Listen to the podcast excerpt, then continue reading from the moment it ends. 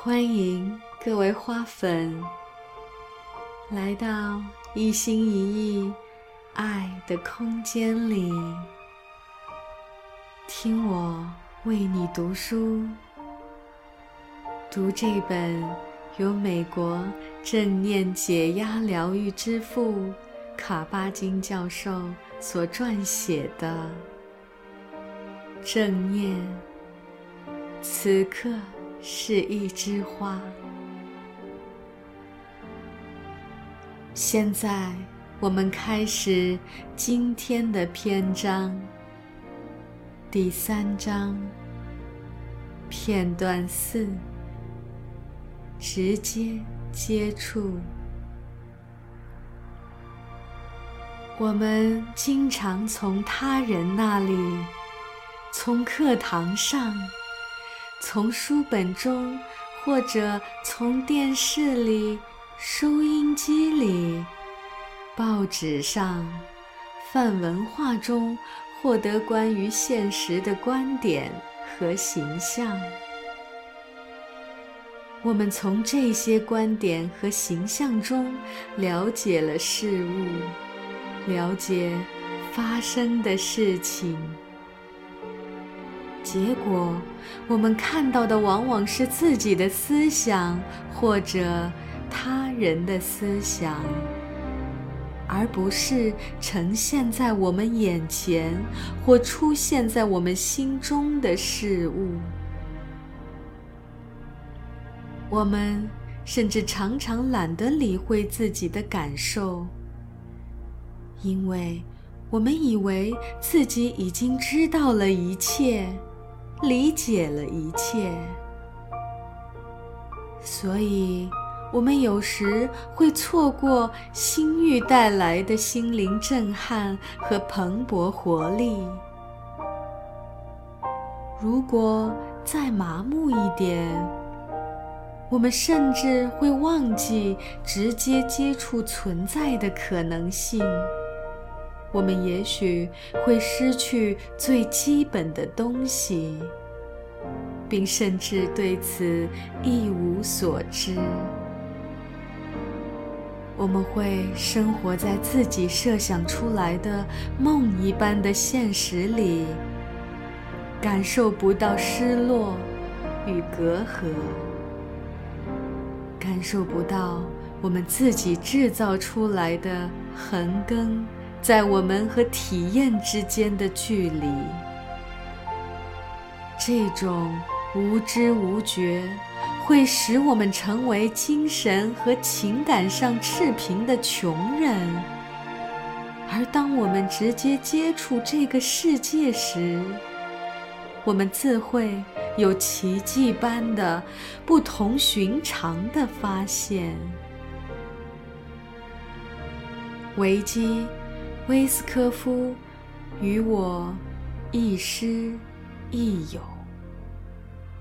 他是一位著名的物理学家，向我讲述了下面这个关于直接接触的发人深省的故事。几年前，我受邀。去位于图森市的亚利桑那大学开展一系列讲座，我欣然应邀，因为借此机会，我可以去参观基特峰国立天文台。那里有一台尖端天文望远镜，而我一直梦想用它来观察太空。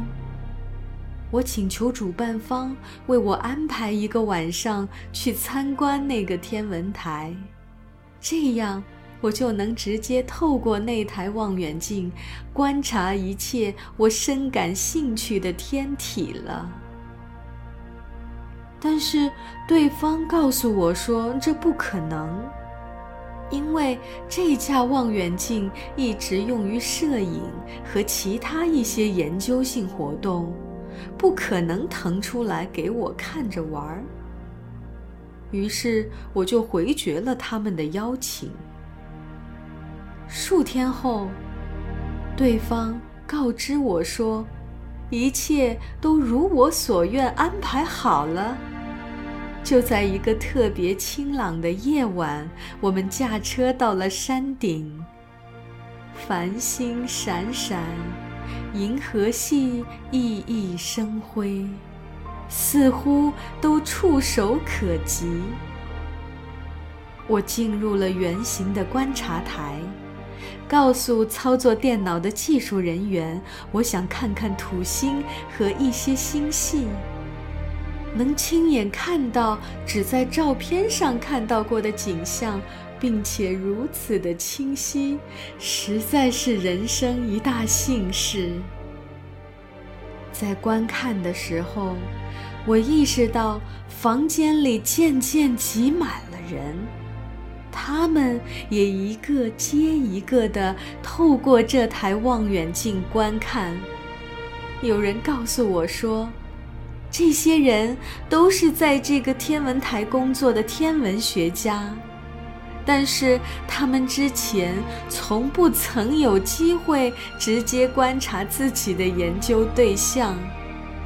我只希望这次奇遇能使他们意识到这样的直接接触是多么的重要。摘自于维基·威斯科夫的。洞察的快乐，让我们试一试这样来做。设想你的生活如月亮、如星辰那般有趣，充满奇迹。什么使你无法直接接触自己的生活呢？你又该如何改变这一状况呢？片段五，你还有什么要告诉我的吗？毫无疑问，在医生与病人的关系中，直接接触是至关重要的。我们竭尽全力帮助医学院的学生理解其中的真味，使他们不至于对之惊慌逃避。因为直接接触需要他们投入个人的情感，需要他们倾听。在直接接触中，要将病人当作人看待。而不是仅仅看到他们所患的疑难杂症，将之看成锻炼自己的判断力和控制力的机会。许多东西都会成为直接接触之路上的拦路虎。很多医生没有受过这方面的正规训练。他们仍然没有意识到，有效交流和关怀在所谓的医疗保健中极为重要。健康关怀在实际操作中常常变成了疾病治疗，而如果，不打破这种等式的话，我们甚至连疾病治疗都无法做好。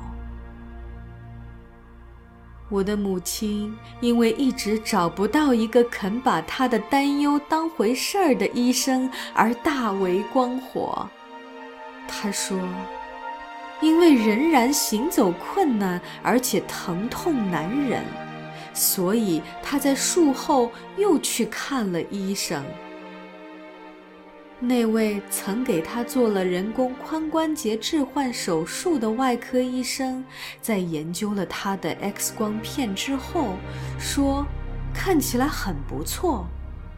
而事实上，这位医生的原话是：“好极了。”他都没直接检查他的髋关节和大腿，甚至对他的抱怨置若罔闻。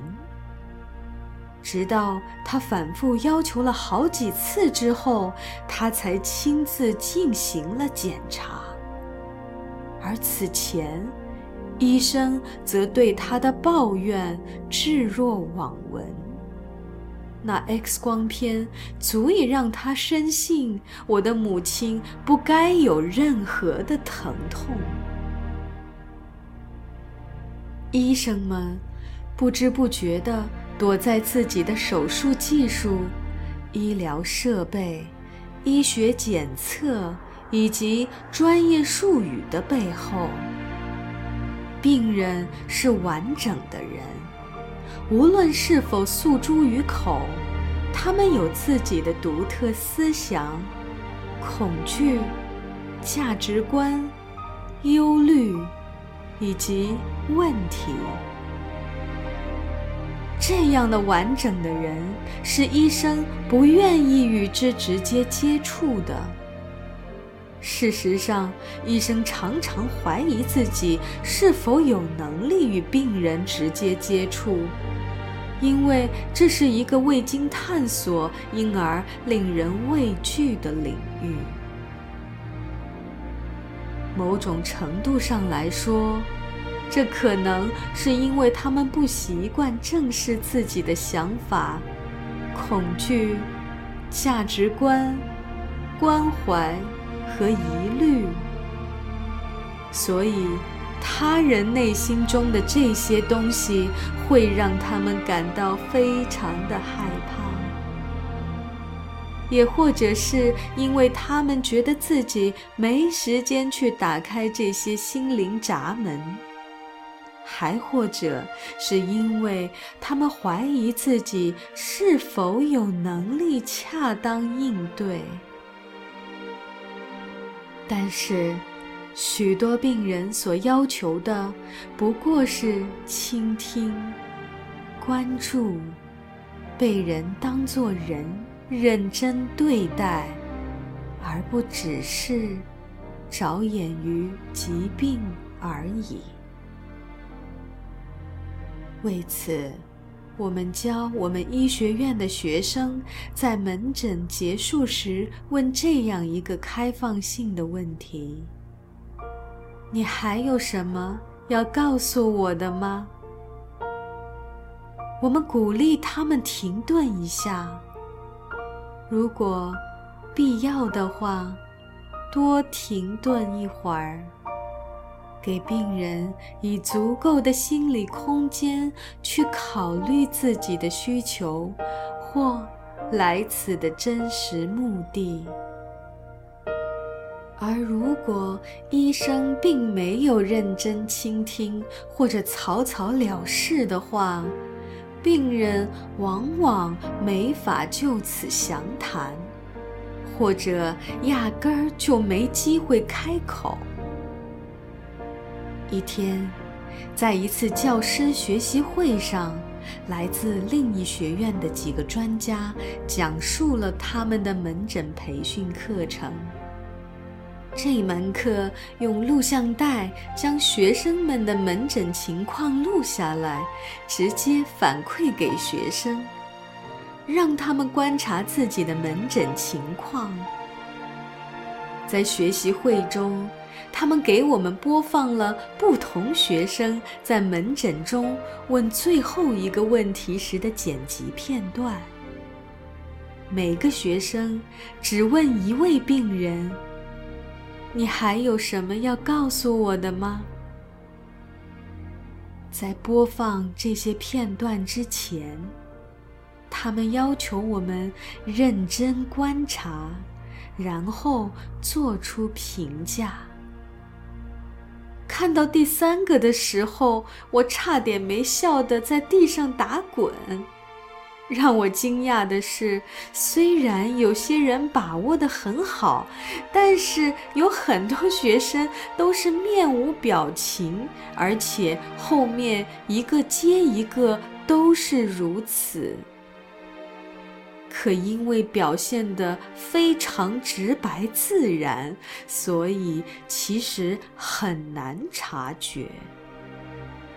正如我们常常对自己眼皮底下的事情视而不见一样，在每个片段里，在说出教授要求他们说的“你还有什么要告诉我的吗？”这句话时，几乎每个学生都很明显的来回摇头。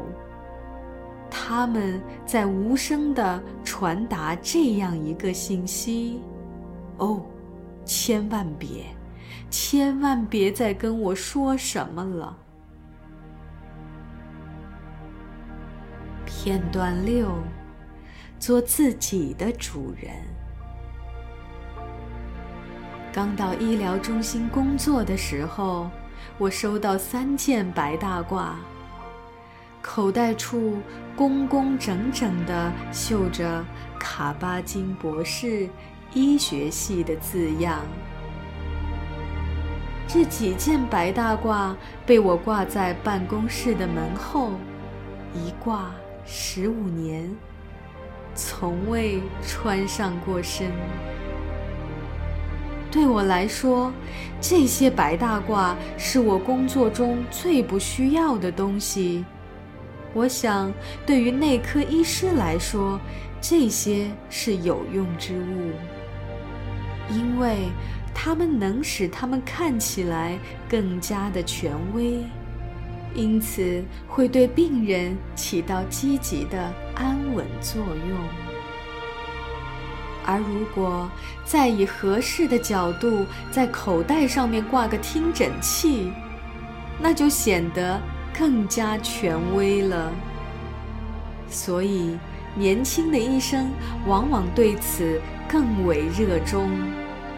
他们会故意很随意地挂个听诊器在脖子上，但是在减压诊所，白大褂往往会适得其反，因为在病人的眼里，我是放松先生。是百事通博士，是智慧兼慈悲的大师。我得加班加点工作，才不致辜负了这种种的期望。以正念为基础进行减压，并进而从更宽泛的意义上来提升人们的健康水平。其全部意义在于鼓励人们成为自己的主人，为自己的生活、自己的身体、自己的健康负起更多的责任。我想强调的是，如果每个人都能开始有意识地关注一切的话，那么，他就已经主宰了自己，或至少能够主宰自己。很多信息，比如为了更多的了解自己、了解自己的健康状况而需要大量的信息，个人成长、疗伤、做出明智生活选择时。所必须的大量信息，其实都在我们的指尖，或者说在我们的眼皮底下。要更全面的参与、把握自己的健康和幸福，我们只需更仔细的倾听，需要信任自己听到的事物。需要信任来自自己生命、来自自己身体、心灵和情感的信息。这种参与和信任往往是医药中缺乏的东西，我们将之称为动员病人的内在资源。这样做。或是为了进行治疗，或是为了更好的诊治，更加清楚地了解病情，更加肯定的诊断，更多问几个问题，更自如地度过难关。这，并不是要替代医学治疗，而是对医学治疗的必要辅助。如果你想真正健康的生活，尤其是在你面临疾病、残疾和健康挑战时，面对一个经常冷若冰霜、令人惧怕、反应迟钝，甚至医源性错误百出的医疗体系的时候，培养起这样一种态度，意味着为自己的生活做主，并因此对自己有某种程度的主宰。这要求我们相信自己。然而，令人深感悲哀的是，我们中有许多人都做不到。有意识的探问可以治疗自卑，原因很简单：自我估值低，也就是自卑。其实是对现实的错估和误解。当你开始在冥想中观察自己的身体，或仅仅观察自己的呼吸时，你就会清楚地意识到这一点。你会很快明白，就连自己的身体都是那么神奇。它可以毫不费力地在瞬间完成令人惊叹的伟业。我们的自卑问题很大程度上源自我们个人的想象，而且它上面打有过去经历的印记。我们只看到自己的缺点，并把它无限放大。同时，我们要么将自己所有的优点都视为理所当然，要么压根儿就没有意识到它们的存在。也许我们还深陷在童年时期的伤痛中，那些伤口仍在滴血。然后忘了自己，或始终没有发现，原来自己也拥有金子般的优点。伤痕固然重要，但是我们的内在美德，我们对他人的关怀和善意，我们身体的智能性。我们的思考和辨知能力也同样的重要。我们是真的拥有思辨能力。我们拥有的这种能力远远超过了我们的个人认知。然而，我们往往不能辩证地看待自己。我们经常固执己见地向别人投射这种感觉：你很了不起，而我很差。每当有人向我投射这种感觉时，我都会制止他们。我尽量简单明了地将他们投射的东西反射给他们。希望他们看清自己在做什么，希望他们明白，他们投射给我的正面能量其实是他们的，是他们自己的，这是他们的能量，他们需要保留它，利用它，欣赏它的原地。为什么要把自己的能量散发给我呢？我自己问题都已经够多了。拉尔夫·沃尔多·爱默生在自立中写道：“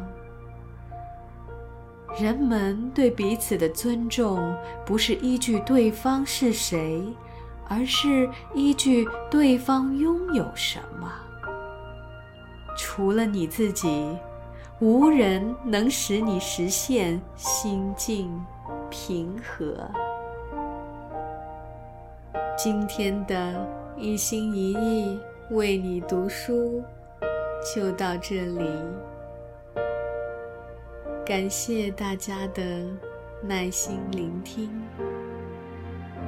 期待下一个篇章，我们再度相遇。